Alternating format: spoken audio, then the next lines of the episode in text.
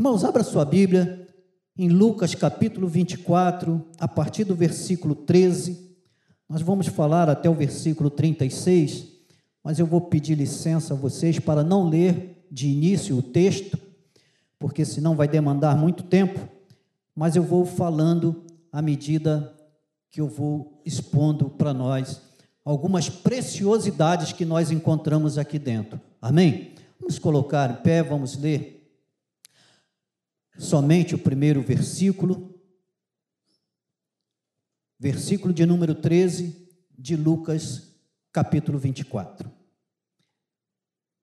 O, o título do meu texto é Os discípulos no caminho de Emaús. Naquele mesmo dia, dois deles estavam em caminho para uma aldeia chamada Emaús, distante de Jerusalém, 70 estádios. Senhor, a tua palavra é maravilhosa. Mas não conseguimos entendê-la, porque as coisas espirituais se discernem espiritualmente. Por isso, se teu Espírito Santo não falar conosco, não abrir a nossa mente, o nosso entendimento, o nosso coração, sairemos daqui, ó Deus, como simplesmente uma leitura. Mas se teu Espírito Santo atuar em nós e através de nós, sairemos daqui alimentados pela tua santa palavra. E é para isso que viemos aqui, na tua presença, para sermos alimentados pelo Senhor. Por isso, Pai, seja misericordioso com cada um de nós, bondoso, gracioso, como o Senhor é, e nos abençoa com a tua presença com a tua doce voz, é o que nós te pedimos, em nome de Jesus. Amém. Podemos nos assentar, irmão? Mantenha a sua Bíblia aberta para nós irmos decorrendo desse texto. Irmão, são textos, versículos importantíssimos para nós em toda a nossa jornada, mas acredito que muito importante para os dias atuais. Como eu disse, o texto o título desse texto é Os discípulos no caminho de Emaús. Num domingo como esse, mas como o domingo está dizendo somente naquele mesmo dia, mas os versículos anteriores, que tratam da ressurreição de Jesus, fala que no primeiro dia da semana, no domingo, as mulheres tinham ido ver o corpo de Jesus. Então, nesse domingo, no domingo de ressurreição, no domingo que nós comemoramos aqui, nos lembramos da morte de Cristo, que foi algo maravilhoso para nós, mas comemoramos, na verdade, a sua ressurreição, porque a Bíblia diz que se ele não ressuscitou, é vã a nossa pregação e a nossa fé. Então não adiantaria de nada se o nosso Cristo não tivesse ressuscitado, mas Cristo havia ressuscitado. E aqui o texto diz que dois discípulos então estavam saindo de Jerusalém e indo embora para sua aldeia, Emaús.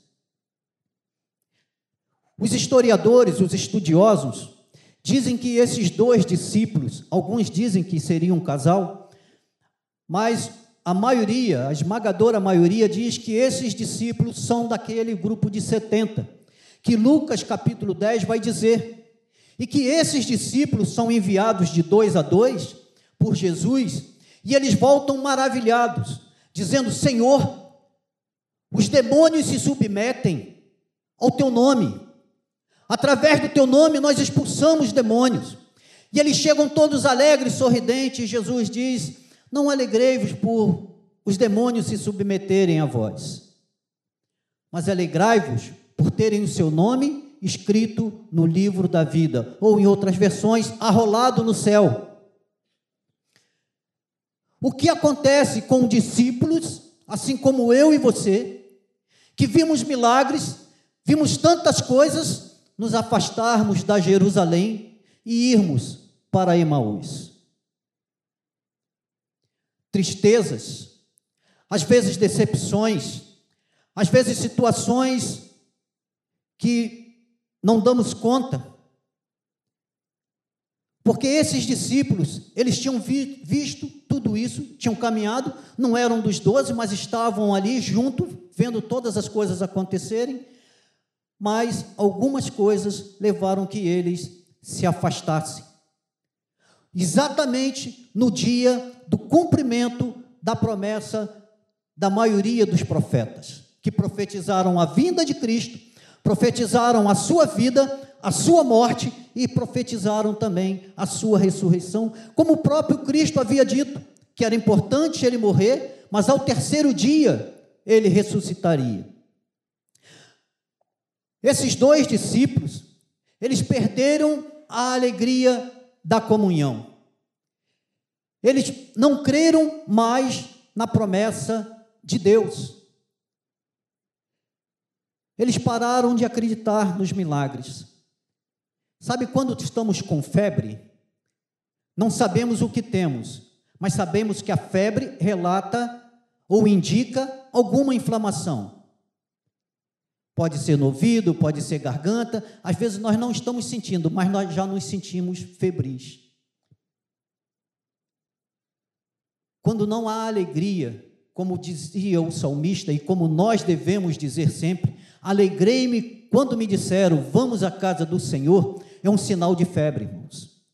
Então, no sinal de febre, nós precisamos correr para que essa febre, para que essa inflamação não evolua, não torne coisas piores.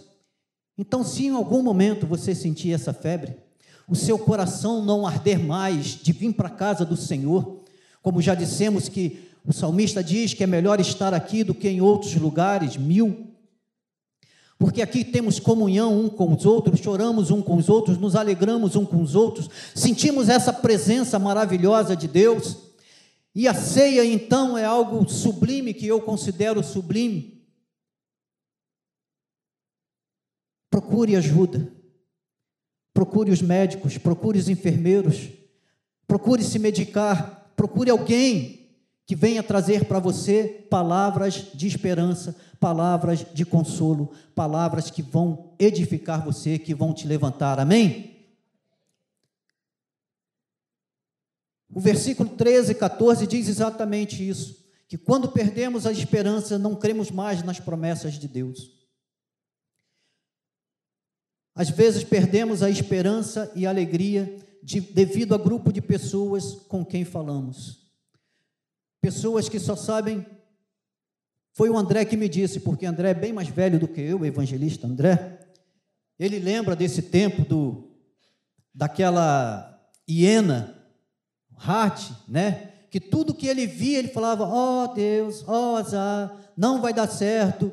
Ó oh, vida, ó azar, eu sei que não vai dar certo. Para que tentar? Não vai dar certo." Foi o evangelista André que me falou. Eu não lembro, não é do meu tempo, eu sou bem mais jovem do que isso. Mas às vezes estamos com pessoas que só procuram falar coisas contrárias, coisas para denegrir, para tirar a nossa alegria. São os roubadores da nossa alegria. Que nós venhamos a procurar pessoas que tenham essa condição de nos levantar. Por isso, não devemos deixar de congregar a comunhão dos santos, a comunhão daqueles que esperam, creem nas promessas do nosso Cristo, do nosso Redentor. O versículo de número 15 diz que quando nós perdemos a esperança, mesmo assim, Cristo não nos perde de vista. Mesmo quando nos afastamos de Jerusalém e vamos a caminho de Emaús, seja lá onde Emaús for, Cristo, ele continua do nosso lado. Sabe por quê? Porque ele disse que estaria conosco todos os dias até a consumação dos séculos. Ele não estaria conosco aqui dentro, só em Jerusalém. Ele estaria conosco aonde nós estivéssemos. A promessa de Cristo, ele continua zelando por ela. Mesmo quando não acreditamos em nós, Cristo continua acreditando em nós, investindo em nós, por isso que ele vai à nossa procura. Ele vai, continua falando, o Espírito Santo continua falando, irmãos. Aonde nós estivermos, o Espírito Santo continua falando. Por isso, se seu filho, seu marido, sua esposa, seus entes queridos, alguns deles não estão em Jerusalém, continue orando, porque a oração do justo pode ir muitos em seus efeitos. Amém? O Espírito Santo está lá, falando, não é por aí. Você não foi ensinado, não é assim. O Espírito Santo está falando. E num determinado momento, o Espírito Santo vai convencê-lo, porque é o Espírito Santo quem convence do pecado, da justiça e do juízo. Não sou eu e não é, não é você, é o Espírito Santo. Então continue fazendo a sua parte, que é orando e intercedendo. E o Senhor Jesus, o Espírito Santo de Deus, vai fazer a parte dele lá, convencendo para a glória do seu nome. O versículo de número 16 diz que quando perdemos a esperança, nossos olhos não conseguem reconhecer o Senhor. Por isso, em muitas ocasiões, nós vemos pessoas que estavam congregando junto com o Senhor e nós observamos que eles estão distante, muito distante. E eles estão distantes, mas não estão alegres. Porque o mundo não pode preencher o vazio que existe em nós. Deus nos fez espírito, alma e corpo. Quando não temos o Senhor, temos preenchido a nossa, o nosso corpo? Possivelmente. Temos preenchido nossa saúde? Possivelmente. Tem pessoas aí que gozam de, de saúde, de, de alegria, mas o espírito não está preenchido. E diferente de outras, todas as outras criaturas, nós só somos pleno quando temos o espírito, a alma e o corpo preenchido pelo nosso Senhor. Uma vez me disseram que é como uma luva. Você encaixa a mão numa luva e aí você sente, você é a luva. Quando Cristo encaixa, quando Cristo entra dentro de você, você se sente totalmente preenchido. Amém? Você tem se sentido preenchido? Independente das circunstâncias que vivemos, independente das circunstâncias contrárias que vivemos, você se sente preenchido por Cristo. Amém. Louvado seja Deus, que Ele continue dando essa alegria ao seu coração, para que você permaneça íntegro na Sua presença. Porque quando estamos distantes da Jerusalém, distante de Cristo, nós ficamos entristecidos. É isso que o versículo de número 17 diz. Então lhes perguntou Jesus: Que é isso que vos preocupa e por que ides tratando à medida que caminhais? E eles pararam entristecidos.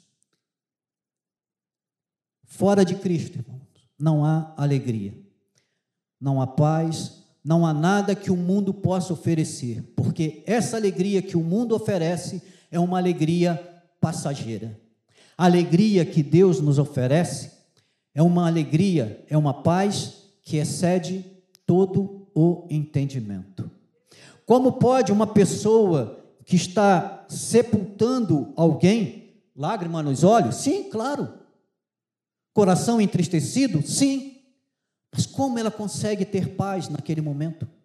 Pessoas, às vezes, num leito de enfermidade, não sei se os irmãos têm acompanhado o caso do, do seminarista Marcos Rogério, que está com seu filho, devem estar retornando hoje para Caxias.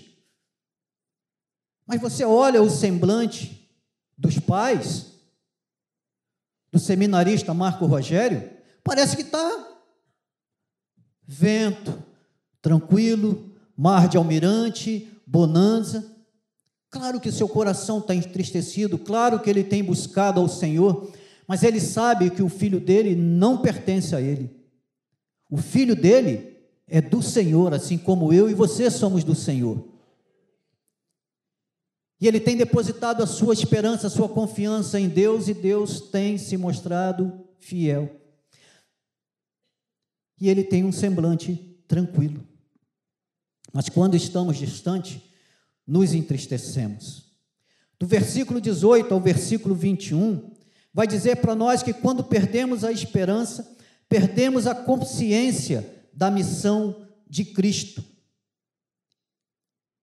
Versículo 18: um, porém, chamando, chamado Cleopas, respondeu dizendo: És o único porventura que, tendo estado em Jerusalém, ignoras as ocorrências desses últimos dias? Ou seja, com quem Cleopas estava conversando? Certamente não eram com pessoas que tinham esperança no seu coração. Não eram pessoas que criam que Jesus ressuscitaria. Eram pessoas que estariam fomentando as coisas ruins. Ih, já não vai não, Ih, esquece. Jesus, ó, foi da boca para fora, falou muito. Você perdeu o seu tempo andando com ele. Ele está morto, não viu? Ele foi enterrado, foi crucificado com os malfeitores está no túmulo. O Evangelho significa boas novas. Cristo trouxe boas novas. No mundo tereis aflições. Mas, pastor, isso é boa nova? É, calma. Cristo não terminou. No mundo tereis aflições. Ele não nos enganou. Você tem aflição no mundo? Amém? Ou só eu, só eu que tenho? Nós temos aflições no mundo. Aflição maior do que aquela de princípio de mês, quando chega aquele monte de boleto, irmãos. Meu Deus, misericórdia. Mas ele diz: tende bom ânimo, eu venci o mundo. Pessoas, nós somos, nós temos, lemos as situações, vemos as situações, sabemos que os dias são maus, são. Mas Cristo, ele diz que se estivermos com ele, ele tem todas as saídas. Ele diz que eu e você não somos tentados acima daquilo que podemos ser tentados. E quando esse momento chegar no limite, ele mesmo providencia para nós o escape. Boas novas é isso. Não é um mundo da, da, de Bob, um mundo de, de cinema, um mundo das historinhas. Não, é o mundo real que eu e você vivemos. Mas nós temos um Deus que é sobrenatural. Ele se move no nosso meio, agindo, fazendo coisas que eu e você não conseguimos, que os médicos não conseguem. Os médicos já testaram para o seminarista Marcos Rogério. Eu não sei o que aconteceu. Alguns disseram, foi um milagre. Eu não tinha mais o que fazer. Alguns pediram para ele trazer os documentos para ser escrito o laudo de óbito. E o menino está aí. Já tirou o catéter. Então, irmãos, eu e você somos daqueles que precisamos levar o Evangelho. E, irmão, está difícil. Está sim. Ah, realmente está difícil. Não está fácil, não. Mas confie em Deus. Deus continua sendo o mesmo. Deus não nos desampara. Não seja aquele que leve mais notícias, porque mais notícias tem muitas. Não seja aquele também que negue, não, isso e não, não está acontecendo. Hoje não está fazendo sol, não, está chovendo. Não, está tá fazendo sol. Ontem choveu, hoje está fazendo sol. Mas diz: o Senhor está conosco. O Deus de Jacó é o nosso auxílio, é o nosso refúgio. Eleva os meus olhos para o monte, de onde me virá o socorro? O meu socorro vem dele vem do Senhor que fez os céus e a terra. Amém? Seja aquele que leve boas notícias, seja aquele que impulsione as pessoas para cima, que levante. Se Deus fizer, Ele é Deus. Mas se não fizer, Ele continua sendo Deus. Louvado seja o nome do Senhor.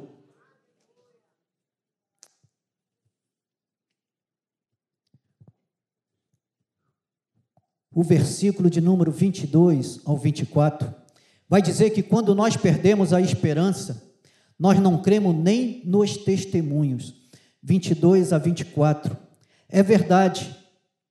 Jesus falou para eles que não, sabe, não sabem, homens, que eu, era preciso acontecer isso, isso e isso, e, e ao terceiro dia ele, essas coisas iriam suceder.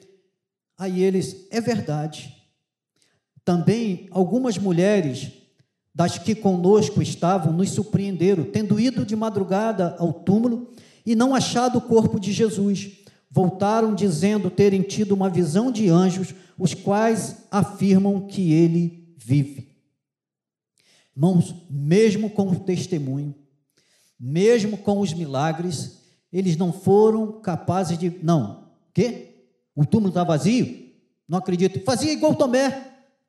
Não, não acredito em você, não. Eu vou lá ver o túmulo. As mulheres falaram: não, não, pode ser. Não, não acreditaram, irmãos. Mas era tudo o que estava prometido para aquele dia. Como eu falei no o, o capítulo de número 24, ele fala a respeito da ressurreição de Jesus. O texto que nós lemos fala que os discípulos foram. Jesus já havia ressuscitado, já havia os testemunhos. Mesmo assim, eles foram para além. João capítulo 20, versículo 4, diz que Pedro e João estavam lá. E aqui os jovens gostam de tirar onda com os mais velhos, né? Não é novo isso não, evangelista. Já é antigo. No Evangelho de João, João diz que ele correu junto com Pedro, mas o apóstolo a quem Jesus amava chegou primeiro. Ele diz: Eu fui correndo com Pedro, mas eu ganhei dele na corrida. Eu cheguei lá primeiro, fiquei esperando ele chegar. Então já havia o testemunho de Pedro, de João, das mulheres, mas mesmo assim eles estavam incrédulos. Quando perdemos a esperança, irmãos, ficamos incrédulos. Deus pode fazer milagre, transformar tudo, e nós não vemos, nós não acreditamos. Que eu e você possamos nos alegrar com os milagres de Deus, com os livramentos do Senhor Livramentos visíveis e livramentos invisíveis. Eu não sei se foi no dia seminarista Renato que eu falei lá em, em Rio das Ostras, não sei se o senhor estava, que quando nós fomos para Rio das Ostras, eu e minha esposa, ela estava dormindo de, de carona, eu dirigindo. Nós passamos por um caminhão e quando passamos dele, pneu traseiro, são dois né, laterais, direito, direito e dois esquerdo, um deles explodiu. Voou pedaço de pneu para tudo quanto é lado.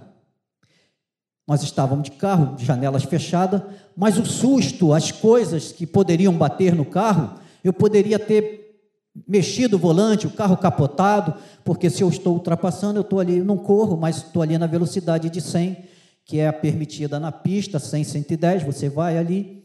Poderia ter acontecido muitas coisas. Isso foi um livramento visível.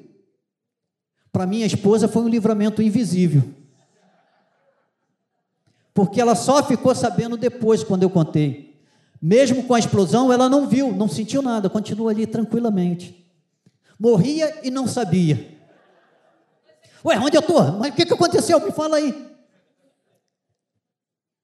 Mas nós precisamos agradecer a Deus pelos livramentos invisíveis que Ele tem. Eu não tenho nada para agradecer a Deus. Tem, irmão? Tem. Porque os seus anjos, eles têm dado ordem para te guardar. Aleluia! E foi isso, exatamente isso que aconteceu comigo, irmãos. Tendo passado, nada aconteceu. Louvado seja o nome do Senhor. O versículo de número 25 diz que quando perdemos a esperança, não cremos na palavra de Deus. Então lhes disse Jesus: honestos e tardo de coração para crer tudo o que os profetas disseram. Irmãos, quem escreveu isso aqui foram homens, sim, foram homens, orientados, instruídos pelo Espírito Santo de Deus. Não sei se você tem acompanhado as últimas notícias, mas muito próximo está de se cumprir Daniel Apocalipse. Está muito próximo. As circunstâncias estão falando. Eu digo sempre que para nós são horas, são dias, semanas, meses, para Cristo não. Cristo já está lá no final. Como, pastor? Ele já escreveu o Apocalipse. Para ele já finalizou. Ele já sabe, como foi falado aqui do livro, que o Jesus é, é digno de abrir o livro. Ele sabe que o seu nome está lá no livro da vida. Nossos nomes estão escritos no livro da vida. Ele já sabe, ele já conhece. Eu costumo dizer que para Cristo, se nós formos passar, outro dia minha esposa resolveu fazer uma análise da sua vida, colocou lá, com 15 anos, com 16, com 17, e foi relembrando algumas coisas. Para Cristo, a história não da humanidade, mas toda a história, desde a criação, desde a fundação de tudo, até os últimos dias, até depois de Satanás, até depois do milênio, é como se fosse uma foto. Ele não precisa passar. Deixa eu ver o que aconteceu aqui, dia 25. Não precisa, irmãos, porque ele tem todo o conhecimento. Ele é onisciente, então ele tem todo o conhecimento, mas nós perdemos a esperança na palavra. A palavra é digna e é fiel, e ela se cumprirá cabalmente cada uma delas. Todas as profecias a respeito de Cristo aconteceram exatamente como predito. Ele seria pendurado no madeiro como se fosse maldito, e nenhum dos seus ossos seria quebrado. Os outros dois tiveram ossos quebrados. Quando iam quebrar o osso de Jesus, porque já ia dar 18 horas e não poderia ter trabalho depois das 18 horas, eles foram, furaram o seu lado e viram que não tinha mais sangue. Não, não, esse aqui não precisa quebrar os ossos, não, porque ele já está morto. Porque eles quebravam os ossos para você morrer asfixiado. Você não consegue mais sustentar, cai tudo em cima do pulmão, você não consegue respirar e você morre asfixiado. Para o nosso Deus, não precisou. Porque foram os, os soldados que tiveram isso? Não. Era para se cumprir as escrituras, irmãos. É Deus fazendo com que tudo aconteça de acordo com o que foi não predito, porque ele já sabia. Os profetas profetizaram, mas para o Senhor ele já sabia. Meu filho não vai precisar ter os ossos quebrados, porque ele já vai estar morto, porque ele vai dizer: Pai, está consumado. Em tuas mãos entrego o meu espírito.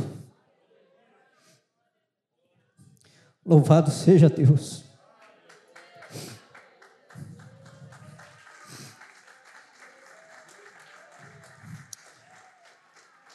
Mas, irmãos, tem um momento bom dessa história, desse texto, que diz que, no versículo 30 a 32, e aconteceu que, quando estavam à mesa, Tomando ele o pão, abençoou e, tendo partido, lhes disse: Então se lhes abriram os olhos e reconheceram, mas ele desapareceu da presença deles. E disseram ao outro: Porventura não nos ardia o coração quando ele pelo caminho nos falava, quando nos expunha as Escrituras? E na mesma hora, levantando-se, voltaram para Jerusalém, onde acharam reunidos os onze e os outros com ele. Quando nos alimentamos do pão da vida, nossa esperança é restabelecida e o nosso coração volta a ardermos. A palavra de Deus, ela tem essa finalidade, nos alimentar. Nós alimentamos o nosso físico através dos alimentos que o nosso Deus fez. Mas o nosso espírito precisa ser alimentado pelo alimento espiritual, a palavra do Senhor. A palavra do Senhor, os hinos de louvor, mensagens, oração, tudo isso nos alimenta, isso nos fortalece para que nós possamos ouvir a voz do Senhor precisamos estar com nossos ouvidos espirituais alimentados, para discernirmos se é a voz do Senhor ou a voz do inimigo, ou a nossa própria voz. Porque somos tentados pelas nossas próprias concupiscências. Somos tentados pelos nossos próprios desejos. Então precisamos discernir: é a voz de Deus? É a voz do inimigo? Ou é a minha voz? Coração do homem é enganoso. O homem faz os planos, mas a resposta certa vem do Senhor. Amém? Quando nossa esperança é restabelecida, retornamos para Jerusalém e para a comunhão e compartilhamos dos testemunhos e bênçãos. Quando a nossa fé é restabelecida, irmãos, nós voltamos à comunhão. E voltamos testemunhando. O Senhor esteve comigo. Eu estive num momento muito difícil da minha vida, mas o Senhor falou comigo. O Senhor me encorajou. O Senhor me reanimou. O Senhor falou que eu não tivesse medo. Não temais. Não temais. Dizem, eu não procurei, até porque nós temos muitas versões, que essa frase, não temais, ela está escrita 365 vezes na Bíblia, que significa, para cada dia do ano, o Senhor está contigo. Mas, pastor, existe o ano bissexto, que tem 366. Mas aí Jesus vem e arremata: Estou convosco todos os dias. Então não temais, não, tem, não temas aquilo que o, que o homem ou que o inimigo pode fazer. Tema aquele que tem a sua vida em suas mãos. A minha vida, a sua vida está guardada nas palmas de Deus. E ninguém, ninguém pode te tirar de lá. Quem intentará acusação contra os escolhidos de Deus, se é o próprio Deus quem te justifica? Quem pode te acusar? Ninguém. Porque você tem suas vestes lavadas pelo sangue do Cordeiro. Ninguém pode intentar acusação contra você. E para terminarmos, para finalizarmos, irmãos, o versículo 36 diz que quando a nossa fé é restabelecida, nós iremos ouvir o Senhor nos dizer: paz seja convosco. Paz seja convosco. Mas, pastor, o senhor não sabe como está a sua vida. Mas não sou eu que estou dizendo para você. É o Senhor. É o teu Senhor que está dizendo: Paz seja convosco. Pastor, mas minha casa está um caos. Paz seja convosco. Pastor, eu estou passando por uma situação econômica dificílima. Paz seja convosco. Paz não significa ausência de guerra. Porque em vindo a guerra, acaba novamente a paz. A paz de Cristo significa, mesmo na guerra, você tem paz. Mesmo nas situações contrárias, você tem paz. Mesmo na morte, você tem paz. Mesmo nas doenças, você tem paz. Mesmo no desemprego, você tem paz. Porque ela vem de Cristo. Onde, quando e em que circunstâncias fores, forem, não importa a paz de Cristo. João, capítulo 16, verso 33. Tenho-vos dito isso para que em mim tenhais paz. A paz você vai encontrar no casamento, na sua esposa. Eu vou casar com minha esposa para ter paz. Não porque ela tem os problemas dela, eu tenho os meus, nós temos o problema como casal, temos o problema como família, se ela tem problema financeiro, eu tenho problema financeiro, se isso não é paz, é maravilhoso, porque Deus não nos fez para andarmos só, é excelente o casamento, mas ela não pode me dar paz. Temos uma netinha agora que é maravilhosa, tem nos alegrado muito, mas não pode nos dar paz. Ah, o emprego vai me dar paz. Não. Porque você ganhou o teu salário hoje, puxa, estou rico. No mês seguinte você já está querendo aumento. Só acontece comigo? Não. Não.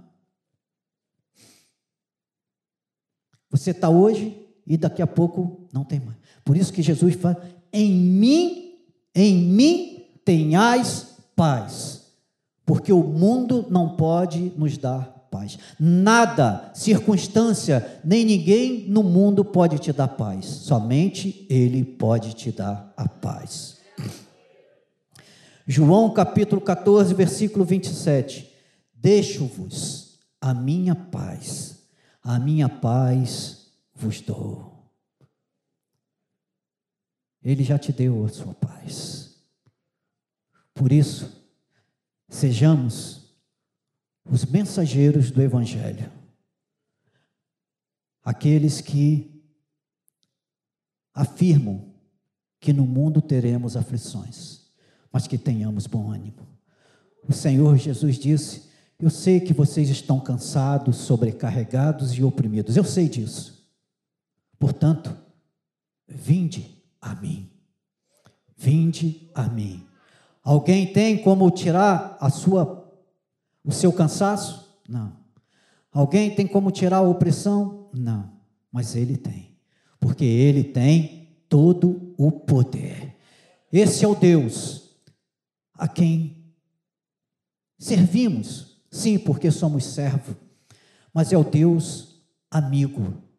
Porque ele disse que ele não nos chamaria mais de servo, mas nos chamaria de amigo. Porque o servo não sabe o que o seu senhor faz, mas a nós, a mim e a você, ele revelaria tudo o que ele tem para fazer e tudo o que ele tem para nos oferecer.